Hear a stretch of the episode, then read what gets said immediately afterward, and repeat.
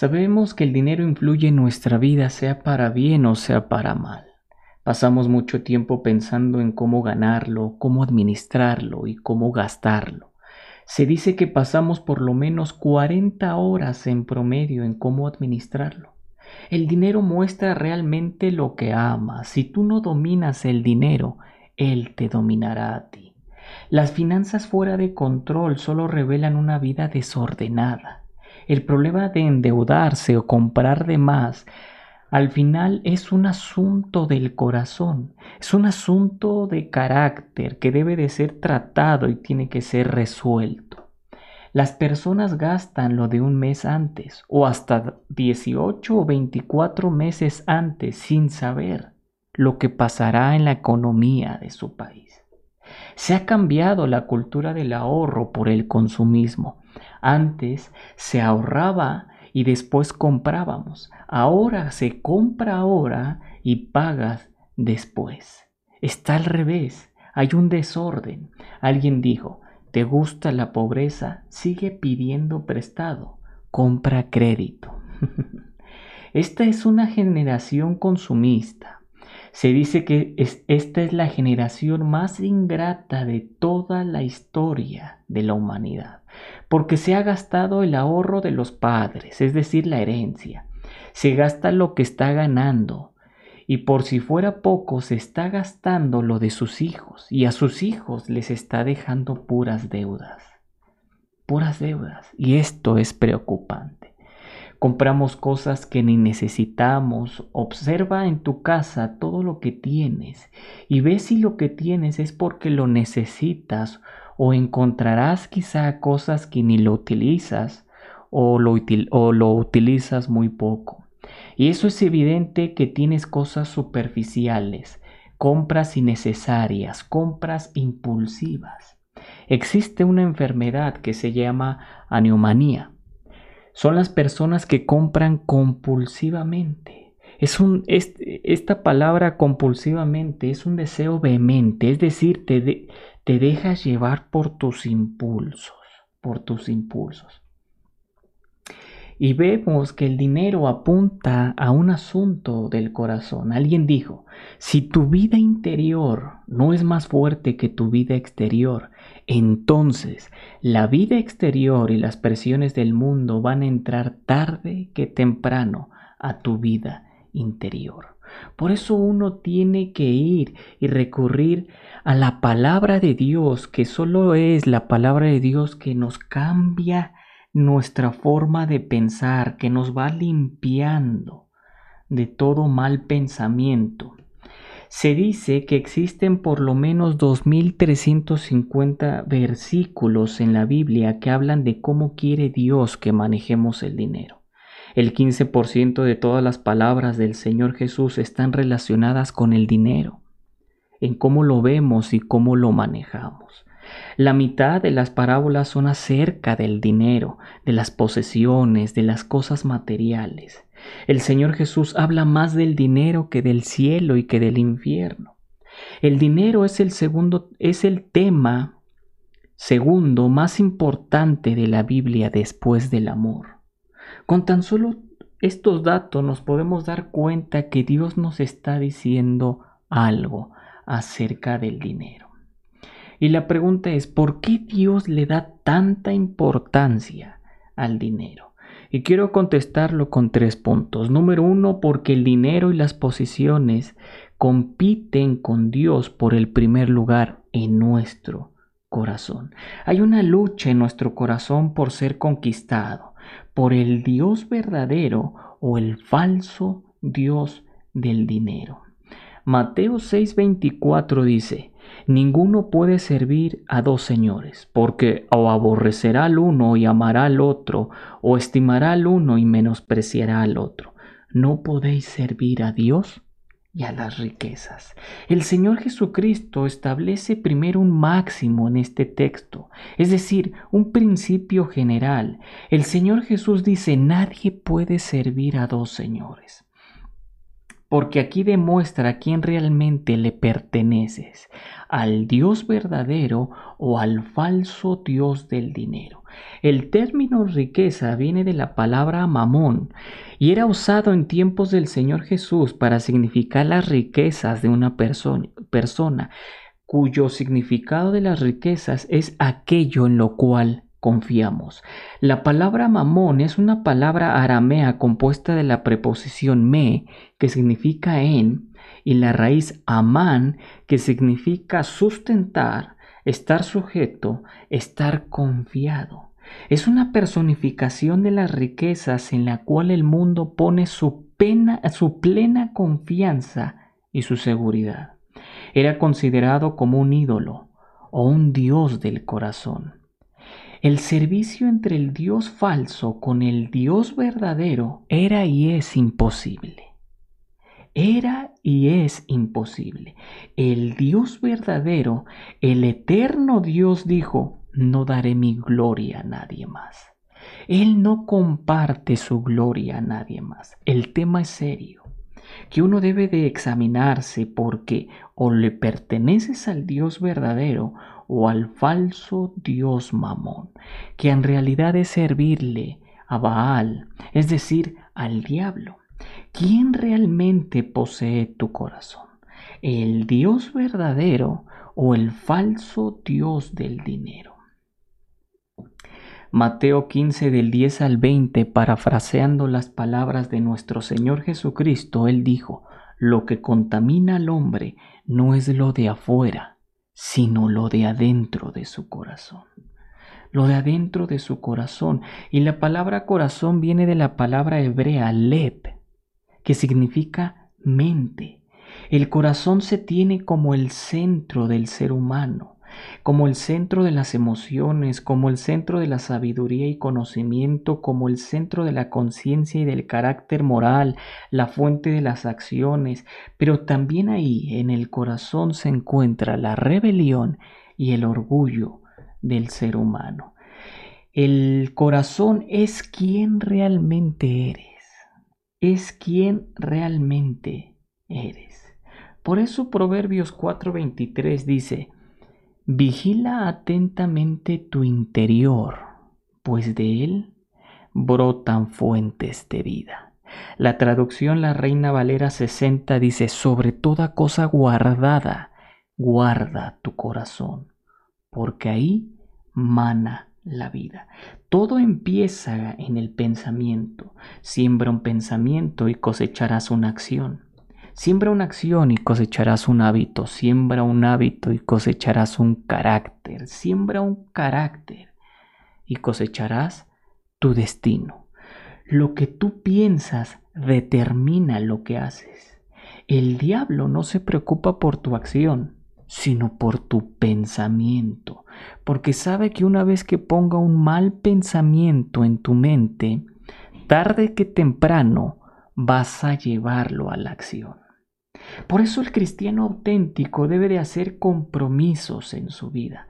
Daniel 1.8 dice que él propuso en su corazón no contaminarse. Él decidió no contaminarse. Job 31.1 dice, hice pacto con mis ojos. ¿Cómo pues había yo de mirar a una virgen? Pero él hizo un pacto con sus ojos. Así usted ha, propuesto en su corazón no contaminarse, ha hecho un pacto con sus ojos para no contaminarse. Se dice que el animal armiño tiene una piel sedosa y blanca, que para cazarlo tapan los huecos donde se refugia y lo tapan con suciedad maloliente, y con ayuda de perros cazadores los persiguen para que vayan a su refugio. Pero cuando el armiño, este animal, ve tanta suciedad en los huecos, ellos deciden no contaminarse, ellos deciden no ensuciarse, prefieren enfrentar los perros cazadores, es decir, prefieren la muerte antes de ensuciarse. ¿Usted así defiende su pureza? Usted así defiende no contaminarse, así defiende su mente para que no entre un mal pensamiento. Piénselo. Número dos, porque la forma en que manejamos el dinero refleja exteriormente nuestra relación con el Señor. Por eso se toca el tema del corazón, porque cómo controlas el dinero se ve reflejado en tu exterior. Cómo está tu vida interior se, se, verá reflejado en tus finanzas, en tu toma de decisiones financieras. ¿Cuáles son tus prioridades? Se reflejarán en esa toma de decisiones financieras. Lucas 16, versículos 10 y 11 dice, El que es fiel en lo muy poco, también en lo más es infiel. Y en lo que muy poco es injusto, también en lo más es injusto. Pues si en las riquezas injustas no fuiste fieles, ¿quién nos confiará a lo verdadero?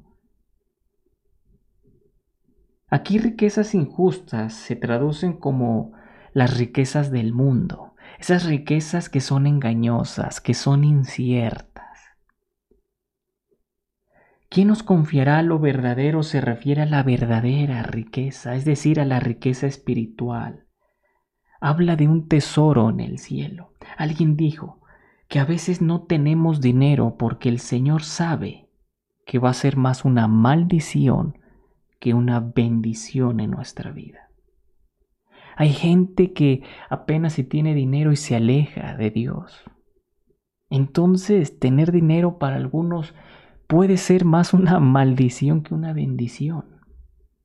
Si no sabes controlar el dinero, el dinero te va a controlar a ti. Mateo 25, 21 dice, y su Señor le dijo, bien, buen siervo fiel, sobre poco has sido fiel, sobre mucho te pondré, entra en el gozo de tu Señor. Una y otra vez el Señor Jesucristo compara en cómo manejamos nuestro dinero con la calidad de nuestra vida espiritual. El doctor Larry Burkett decía, la forma en que manejamos el dinero es una demostración externa de una condición interna. ¿Cómo está tu vida espiritual? Se verá reflejado en la toma de decisiones financieras. Dios le importa lo que eres, no lo que haces, porque lo que haces es consecuencia de lo que eres. A finales de los años 1800, en la escuela Harvard y Yale, dos universidades con raíces religiosas, los maestros enseñaron administración y economía con la Biblia en mano, citando capítulos y versículos incluidos en las notas. Hoy en día, esas universidades han sacado la Biblia. Están graduando a religiones como los musulmanes y otro tipo de religiones y han hecho a un lado a Dios. Por eso esas universidades como están terminando. Steve Covey en su libro dice que los siete hábitos de la gente altamente efectiva y menciona que acerca del ser, hablar del ser apunta primordialmente a moldear nuestro carácter, a tomar temas como la integridad, la fidelidad, la humildad, la paciencia, la compasión, el amor, el autocontrol, es decir, el dominio propio. El hacer en la década de los 40 en adelante se, se, nota un incremento considerable sobre la superficial respecto al tema del éxito, donde el éxito empieza a depender de la personalidad, empieza a depender sobre la actitud, sobre el comportamiento, donde se enseña sobre las relaciones interpersonales y sobre una actitud mental positiva. Pero la Biblia no enseña eso. La Biblia enseña que tu ser produce tu hacer. Jamás el hacer producirá el ser. Es todo lo contrario. Tim Galway dice, siempre hay un juego interior que se está jugando en tu mente independientemente del juego exterior que estás jugando, de cómo te comportes en este juego interior, dependerá el éxito o el fracaso de tu juego exterior. Algunas veces decimos, cuando sea director, cuando sea gerente o cuando sea jefe, me comportaré de esa manera. Cuando tenga dinero, me tomaré unas buenas vacaciones. Cuando tenga tiempo, aprenderé sobre algún tema. El tener o el hacer nunca produce el hacer, es todo lo contrario. Dios no solo mira cómo obtienes el dinero, sino también cómo lo estás gastando. La Biblia dice Dios se alegra de la prosperidad integral de sus hijos, pero está en contra de las extravagancias, del egoísmo, del derroche y del desperdicio del dinero que Él pone en nuestras manos. Alguien dijo, el niño se deleita en lo que tiene, el joven se deleita en lo que hace, pero el adulto, el adulto se deleita en lo que es, en lo que es. Es mejor ser algo que tener algo o hacer algo. Dios le importa lo que eres, no lo que haces. Una ironía de la vida es que en la juventud las personas invierten todo el tiempo y la salud para obtener dinero. Y en su vejez, las personas gastan todo el dinero para obtener la salud. el problema es el corazón del ser humano. Ese es el problema. Se tiene que tratar el corazón y se tiene que resolver cada punto del corazón. El doctor Andrés Panasiuk dice, ¿quién soy? determina cómo pienso.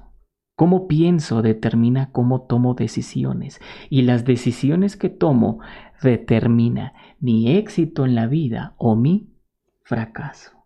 El secreto para correr exitosamente la carrera que Dios nos puso se encuentra en el ser, cómo somos y luego lo que hacemos.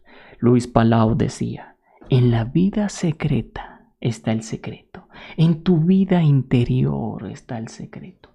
Cómo tú eres se verá reflejado en tus acciones.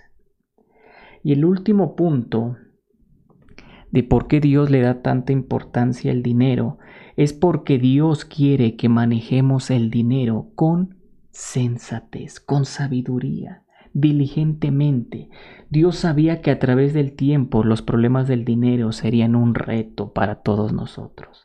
La tensión y la confusión en esta área de la vida impacta nuestros matrimonios, impacta nuestra vida familiar, impacta nuestra felicidad, incluso impacta nuestra salud. Dios sabiendo todo esto nos dejó principios para que no cayéramos en esas trampas y para que tomemos decisiones sabias. ¿Cómo lo vamos a hacer? Teniendo criterio bíblico, sabiendo que Dios quiere que hagamos, sabiendo cómo Dios ve el dinero y cómo quiere que nosotros veamos el dinero. Yo te pregunto, ¿cómo está tu relación con el Señor? ¿Cómo está tu relación con Dios? Alguna de nuestras tomas de decisiones serán una muestra temprana de nuestra falta de criterio bíblico y de nuestra pobre relación con Dios. Esa falta de orden, esa falta de paciencia, esa falta de dominio propio, de humildad, de misericordia, de generosidad, de fe, de confianza en el poder y en su providencia de Dios tarde que temprano se verá en tus acciones. ¿Quién realmente posee tu corazón? ¿El Dios verdadero o el falso Dios del dinero? Quiero terminar con una ilustración. La ilustración es del doctor Ley y el doctor Gracia. Una persona se acerca al doctor Ley y le dice, doctor, tengo un problema. El doctor le dice, ¿qué tienes? Mis problemas son mis ojos. He visto cosas malas, doctor. No, no, no, el doctor responde. El problema no son tus ojos, es tu corazón. Sí, mi problema son mis manos. He estado haciendo cosas malas. No, el problema no son tus manos, es tu corazón. Mis pies, mis pies van a lugares equivocados. No, no son tus pies, es tu corazón. Bueno, doctor Ley, ¿cuán grave es? Es fatal, es muy fatal. Doctor Ley, ¿hay alguna esperanza? Mm, sí, solo un trasplante de corazón. ¿Usted puede hacerme ese trasplante, doctor? No, yo no hago, yo solo hago un diagnóstico y prescribo. No hago otra cosa que mostrar su condición. Lo que le puedo decir es que su problema es su corazón, y si no se lo cura, usted va a morir.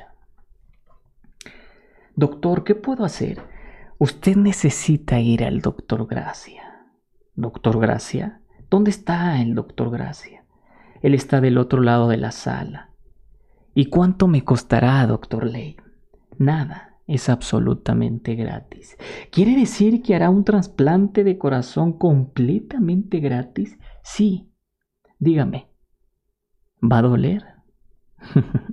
tal vez, tal vez, pero si usted o sin ese trasplante, usted va a morir. Esta persona va con el doctor Gracia, toca la puerta, abre y le dice, ¿usted es el doctor Gracia? El doctor Gracia le dice, sí, yo lo soy. Doctor Gracia, el doctor Ley dice que necesito un trasplante de corazón. Doctor, ¿me dará otro corazón? Sí, pero me va a poner anestesia, ¿verdad? No, lo voy a hacer estando usted despierto. Hace una incisión. Abre una parte del pecho el doctor, saca el corazón y el corazón apesta. Está podrido. El doctor dice, nunca pensé que estuviera tan podrido este corazón. Inmediatamente el doctor Gracia puso un corazón nuevo dentro de mí y de inmediatamente sentí una vida nueva dentro de mí, que afectó mis ojos, afectó mis manos y afectó mis pies. Estimado amigo, entregue su corazón al, al doctor Gracia. Y ese doctor es el Señor Jesucristo. Él es el único que puede cambiar su corazón. Él es el único que puede ordenar sus prioridades. El proceso quizás sea doloroso, pero es el único camino para tener la verdadera prosperidad integral en su vida. Siendo honestos, la prosperidad integral es secundaria comparada con una vida eterna, ya sea en el cielo o sea en el infierno. Si muriera hoy, ¿dónde iría usted? Piénselo. Si no tiene claro dónde iría, yo le invito a que entregue su vida a Dios porque quizá sea tu última y única oportunidad. Quizá no haya otra. Nadie puede asegurar nuestra vida en esta tierra en cuando vamos a partir a la presencia de Dios. Puede ser ahorita, puede ser mañana, la otra semana, dentro de un año, pero uno debe de estar siempre listo Dios le está llamando. No se resista. Entregue su vida al Señor. Y Él ha prometido entrar y ordenar su vida para que pueda disfrutar del gozo y de la felicidad de estar en paz con Dios. Que Dios le bendiga ricamente.